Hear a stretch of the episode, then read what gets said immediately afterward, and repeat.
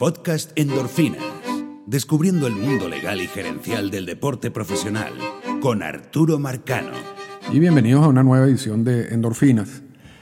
Vamos a culminar hoy con el análisis del acuerdo que llegaron MLB y el sindicato sobre la situación de la temporada de 2020 debido a la crisis del coronavirus y todas las interrogantes que genera la posibilidad de hacer temporada o hacer una de no hacer temporada o de hacer una temporada corta, que son las dos opciones en mesa.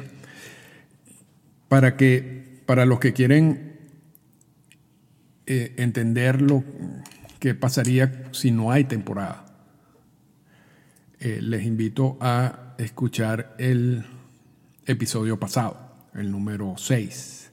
Este es el 7. Y aquí vamos a analizar o vamos a revisar el resto de, los acuerdos que, firmaron MLB y el sindicato para, para, bueno, para aclarar qué es lo que, lo que va a suceder. Ahora, sí me gustaría empezar diciendo, porque en el episodio pasado creo que culminamos eh, expresando nuestras dudas de si solamente ese pago de los 170 millones de dólares, y para esto, para entenderlo, escuchen el, pasado, eh, iba a ser parte del pago que iban a recibir los jugadores o, iba, no estaba seguro si esa era la totalidad del monto a recibir en caso de no haber temporada. Y ahora sí les puedo confirmar que eso, ese es el monto. Y, incluso Voy a leer exactamente lo que dice el acuerdo. Si no se juega ninguna temporada en 2020, no se pagará ningún salario que no sea el adelanto salarial descrito eh, a continuación, en este caso los 170 millones de dólares. Eso es la totalidad del monto a pagar. Además, nuestro acuerdo con MLB prohíbe una queja que busque recuperar el salario de los contratos del 2020 en el caso de cualquier pelotero. Y eso también lo, lo hablábamos la semana pasada. Entonces simplemente quería confirmar de que esto estaba en el acuerdo y si lo está. Y repito, en los 170 millones de dólares, en caso de no haber temporada, va a ser el pago que va a hacer MLB a todos los jugadores en sustitución de los 4.200 millones de dólares que tenían en compromisos salariales. Y la semana pasada, eh, la semana pasada, sí fue la semana pasada, pero en el episodio pasado explicamos exactamente ese punto. Así que si tienen dudas sobre ese punto, eh, vayan al episodio número 6.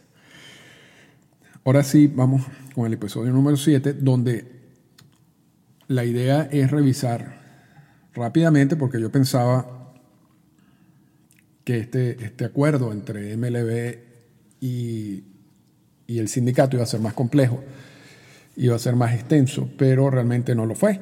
Es un acuerdo en cinco páginas, eh, está todo, así que da tiempo en un episodio de, ir sobre los puntos principales y después en otros episodios en la semana podemos ir en profundidad con, con, alguno con algún análisis que, o sea, que sea necesario. Lo primero que para jugar en el 2020 tiene que haber un acuerdo entre el sindicato y MLB y se van a tomar en consideración estos tres elementos. La eliminación de las restricciones gubernamentales que evitarían los juegos frente a espectadores. Por ejemplo, órdenes de quedarse en casa, restricciones de reuniones masivas. La ausencia de restricciones de viaje y el asesoramiento de expertos médicos. Si, si, si permanecen estas, estas restricciones, no vamos a tener temporada en el 2020.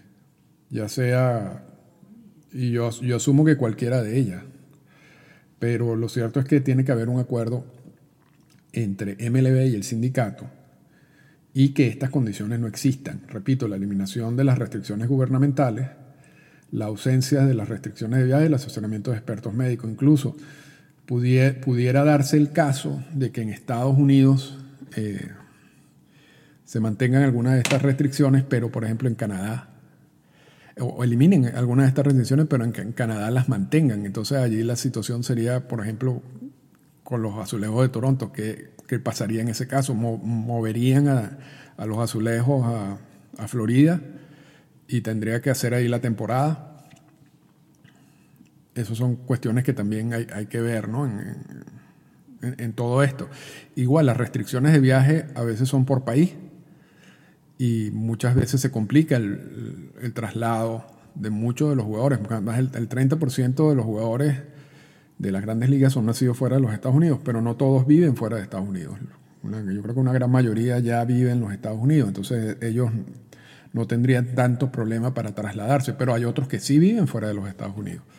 Entonces, aun quitando las restricciones de viaje internas, si hay algún país que todavía no permite la salida de sus nacionales a otros países, también se puede complicar. Pero bueno, en términos generales, esas son la, la, las tres condiciones que, que, que, imponen para poder reanudar los juegos en el 2020.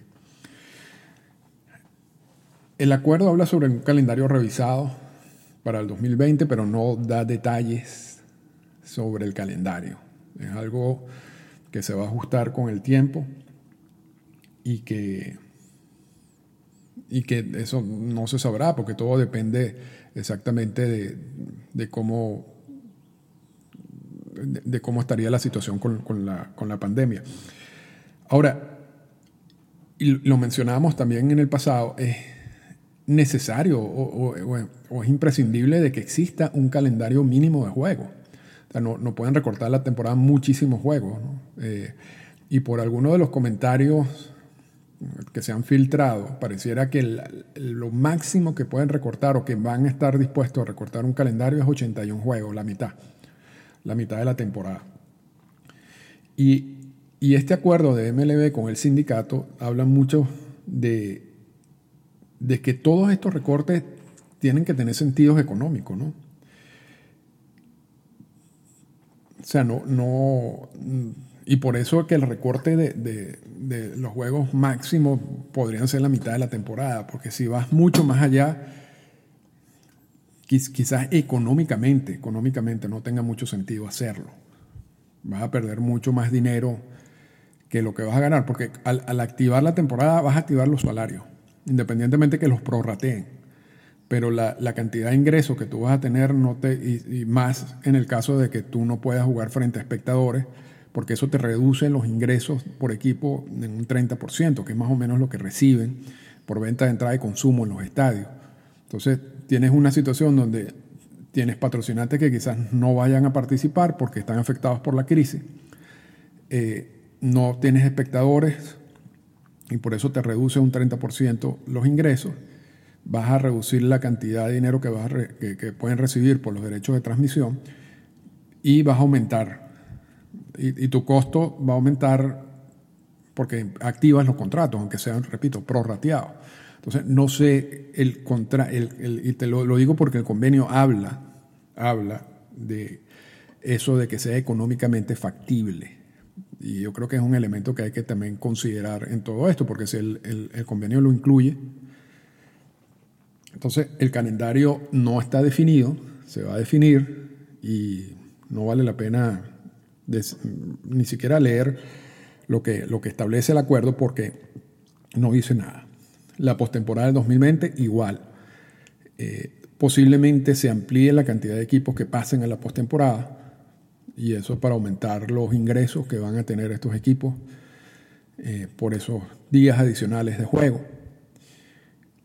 Pero igual nadie sabe cuándo, ni si se va a hacer, ni cuáles son las condiciones.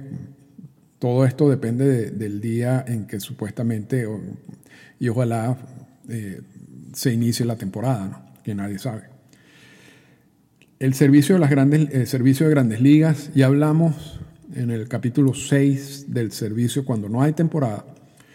Y cuando hay temporada, aunque sea parcial, la fórmula que ellos idearon para sacar el servicio de grandes ligas es una regla de tres. Básicamente ellos dicen 186 días es lo que corresponde a un año de servicio, al, al, calendario, un año calendario, si se quiere, de, de una temporada de grandes ligas. Son 186 días y tú tienes que acumular 172 días de servicio para que te den una temporada, pero la cantidad de días en total es 186. Entonces, el cálculo que se hace es, si 186 días es básicamente una, una temporada, si se quiere, tienen que calcular la cantidad de días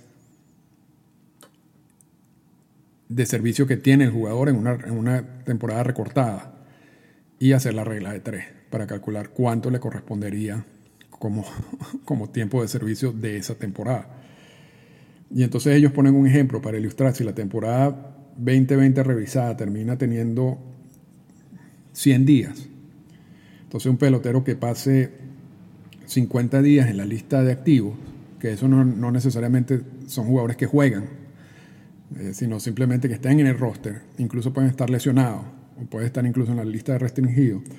Entonces el cálculo sería de 50, o sea, 186, que es el, año completo, 50 por 186 entre 100. Entonces, eso es todo. Ahí, ahí, te calcula cuánto tiempo de servicios tiene esta persona. Y, y, quienes saben usar la regla de tres, es fácil hacerlo, pero siempre tomando en cuenta que el número a considerar es el 186, que es lo que establece el convenio laboral como el, como el calendario, como el año calendario, porque para, tomar el, para tener el año de servicio son 172 días, pero el, año completo son 186. Yo sé que es confuso, pero, pero es así. lo del servicio de grandes ligas para una temporada cancelada, eso ya lo conversamos. Eh, también establecen unas pausas para transacciones y firmas, o sea, congelan los rosters, ya lo congelaron. No pueden hacer más transacciones hasta que se defina qué es lo que vamos a hacer. La compensación de los peloteros igual. Se hace una regla de tres, pero esta es una regla de tres mucho más fácil, porque está basada en los 162 juegos. Entonces, si un jugador, por ejemplo, en 162 juegos tenía un contrato que le iba a pagar 30 millones de dólares, si la temporada termina siendo de 81 juegos, se, saca, se hace la regla de 3. Y entonces le sale 15 millones de dólares.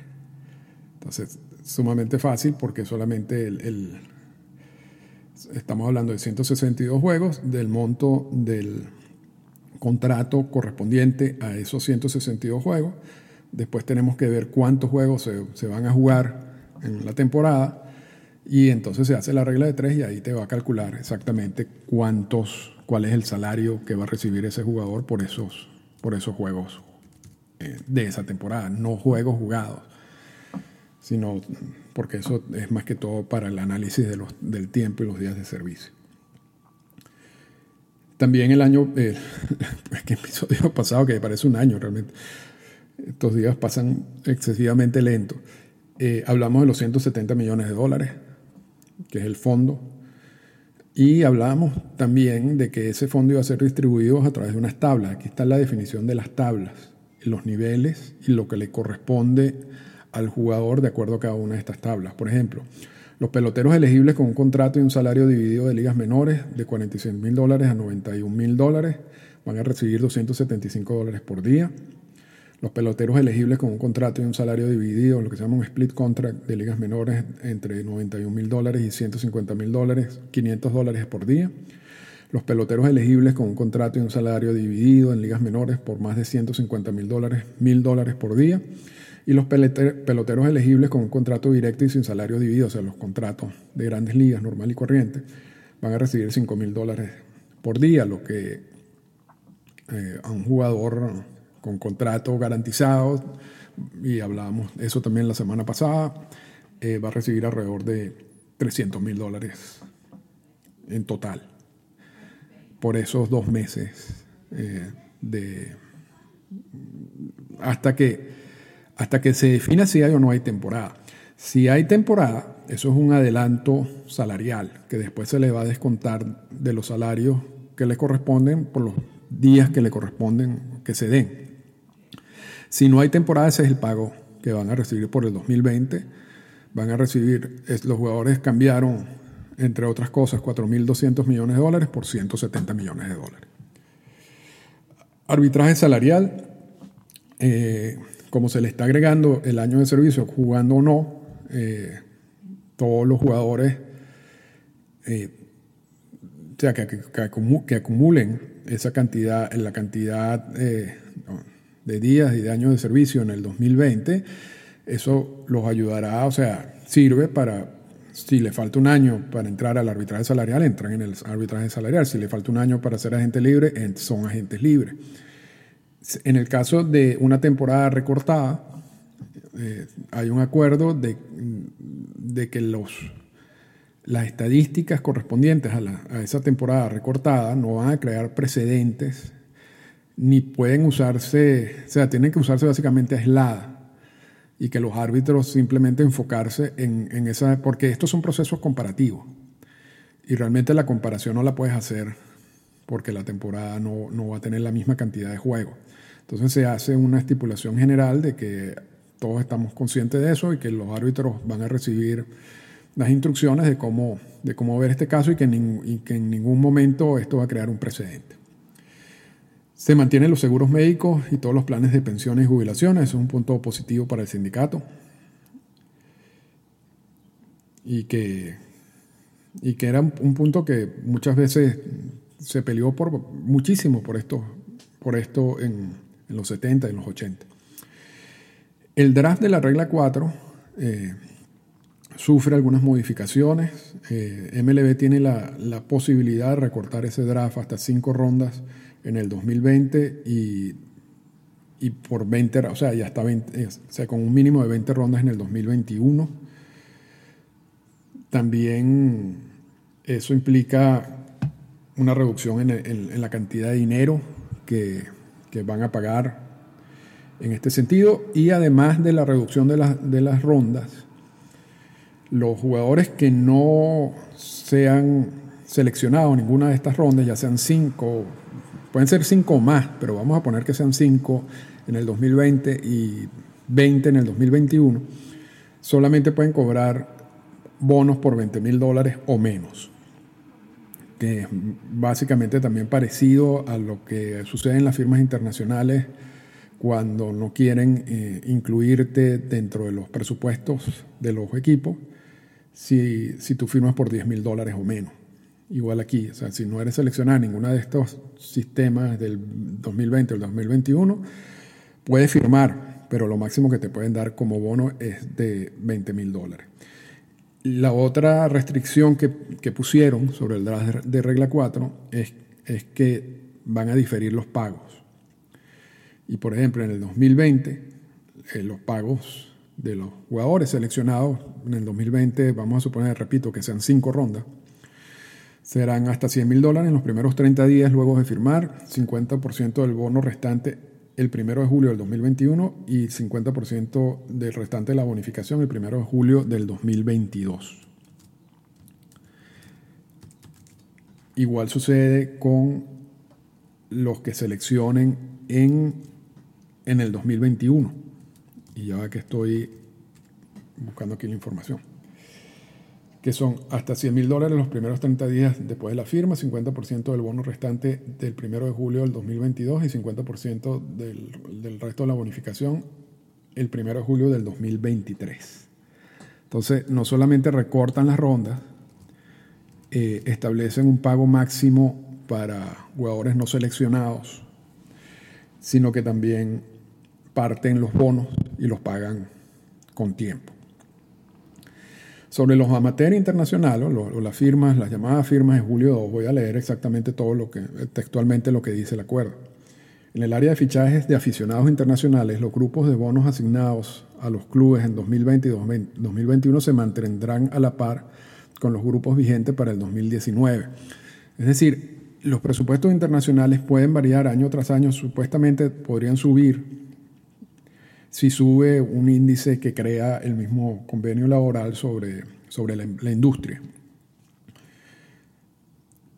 En este momento lo que hacen es que congelan, o sea, lo, que, los presupuestos del 2019 van a ser los mismos presupuestos del 2020 y del presupuesto del 2021. ¿ok? Lo único es que ya no pueden intercambiar espacio de grupos en ninguno de los próximos periodos de fichaje. Ya no, ya los cambios son eliminados que eran permitidos con ciertas restricciones, cambio de dinero, eh, el, por el, anexo 46 del convenio laboral. Si bien no es obligatorio, y sigue el párrafo, MLB tendrá derecho a retrasar el comienzo de 2020 y 2021, el comienzo del periodo de firmas del 2020 y 2021 hasta por seis meses. Dice, no es obligatorio que las firmas que normalmente empiezan en julio 2 se, o se oficializan en julio 2, MLB podría retrasar esas firmas por seis meses y que se empiece en este caso en enero podría, y podría hacerlo tanto en el 2020 como en el 2021. O sea, tiene esa potestad de hacerlo en los dos periodos de firma. Ahora, no es obligatorio, es una potestad de MLB. También habla de que hay el cierre en las instalaciones, eh, y esto es sobre todo las instalaciones de Sprint Training. Así que eso es todo el, eso es todo el convenio. Ese es todo el convenio. Quizás eh, mucho más sencillo de lo que, de lo que yo pensaba. Los puntos álgidos son tiempos de servicio, salario. por, supuesto, los más afectados de todos son los jugadores, los potenciales jugadores que entrarían a través del draft de la regla 4, porque, y lo hemos mencionado no solamente en esta serie del, del coronavirus, sino también lo hemos mencionado en muchos otros podcasts. Esos jugadores no están realmente representados por el sindicato. O sea, el sindicato eh, representa a los agremiados y estos son potenciales agremiados, pero no son agremiados. Igual pasa con las firmas internacionales. Y en las firmas internacionales, a pesar de que incluyeron unas restricciones de congelamiento de los presupuestos, la eliminación de los cambios, todo el postergar la fecha de, la firma de julio 2 a enero es potestad de MLB, vamos a ver si lo hacen, vamos a ver si lo hacen, pero no están obligados a hacerlo. Y eso es una pregunta que, que, me ha llegado varias veces. Y el punto, repito, más álgido quizás fue el que ya discutimos la semana pasada. Entonces, en definitiva, y para no extender, eso es todo el convenio resumido, no hay más ya a partir de este momento eh, lo que viene es simplemente esperar si se va a iniciar la temporada, si no se va a iniciar la temporada, pero ya, ya tenemos las formas cómo solucionar en caso de que haya temporada, en caso de que no, o haya, que no haya temporada, en caso de que haya una temporada más corta, por lo menos para el cálculo de días de servicio y de contratos y de obligaciones contractuales. Yo creo que el sindicato perdió otra oportunidad de ejercer liderazgo Siento que muchos jugadores, según el mismo Tony Clark, eh, presionaron al sindicato por, lo del año de servicio en caso de que no, no hubiera temporada. Pero, y lo logró. Si eso fue uno de los puntos, si ese fue el punto clave, que considero fue el punto clave.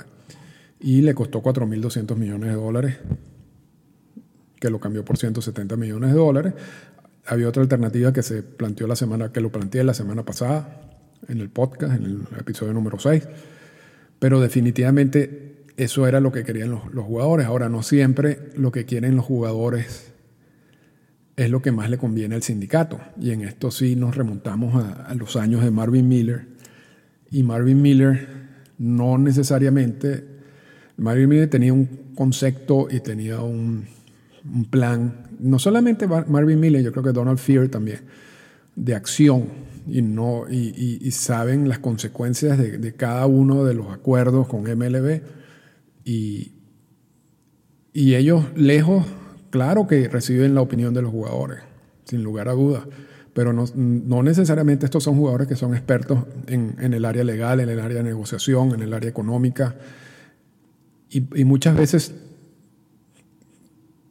o sea, son, son opiniones, ¿no? Y te puedes tener mil opiniones, pero necesitas una cabeza que, que asume el liderazgo y que te diga, nos vamos por este camino.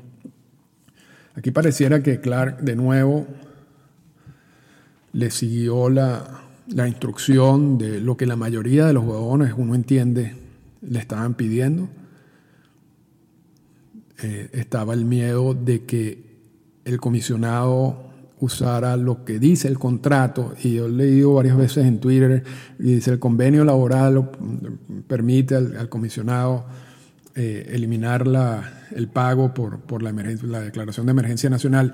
Y sí es el convenio laboral, pero realmente es el, el, anexo, el apéndice 2 del convenio laboral, que es el contrato estándar de ligas mayores. Y en ese contrato estándar de ligas mayores está eso, eso está en el párrafo número 11. O sea, realmente no es el convenio laboral así, aunque es parte del convenio laboral, pero si, si se van a referir a un documento específico y un párrafo específico, es el párrafo 11 del contrato estándar de ligas mayores, donde dice que en caso de emergencia nacional y de otras situaciones y decisiones gubernamentales, el comisionado podría suspender las obligaciones que tienen los equipos en este contrato. Existía el miedo de que lo hiciera. Yo creo que eso hubiera sido lo mejor. O sea, en, todos los escenarios que, ha podido pasarle a, al sindicato, a Tony Clark, era, era que Manfred hiciera eso. Porque hubiera creado solidaridad entre los jugadores, hubiera elevado la figura de, de Tony Clark muchas, muchas consecuencias positivas si Manfred ejercía ese párrafo 11 de los contratos estándar de ligas mayores. Por eso yo creo que era casi absolutamente imposible que Manfred hiciera eso. Porque Manfred, y lo hemos dicho ya centenares de veces, si algo hace muy bien son estas negociaciones de los convenios laborales y eso hubiera sido una decisión desastrosa, desastrosa. Hubiera ayudado muchísimo más al sindicato de, la liberación de, los sueldos, porque además eso hubiera ocasionado un, proceso de arbitraje y en los árbitros, los árbitros han, históricamente con los contratos garantizados y estas situaciones nadie sabe qué puede decir y normalmente han sido muy pro contratos. Ese riesgo no se lo hubiera echado Manfred ni MLB.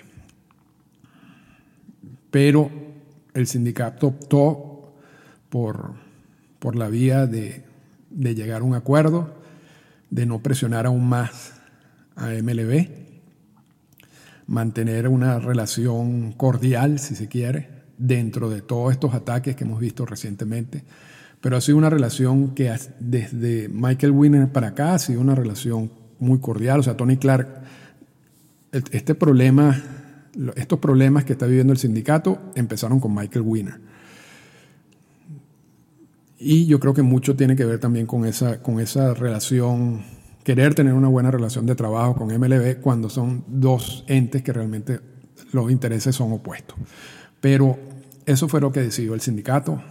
Repito, yo creo que ha podido, perdió una buena oportunidad de, de generar solidaridad entre sus jugadores, de aumentar el liderazgo de Tony Clark, de ver opciones, otro tipo de opciones. Lo que llegó no, realmente a mí particularmente no me sorprende, pero bueno, esa es mi opinión.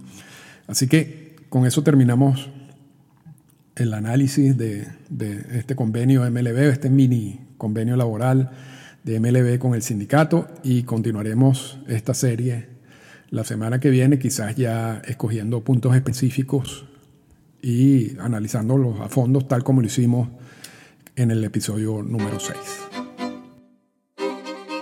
Esta fue una presentación del podcast Endorfinas. Para comunicarse con nosotros, escríbanos a las siguientes cuentas en Twitter. Arroba Arturo Marcano y arroba Endorfinas Radio.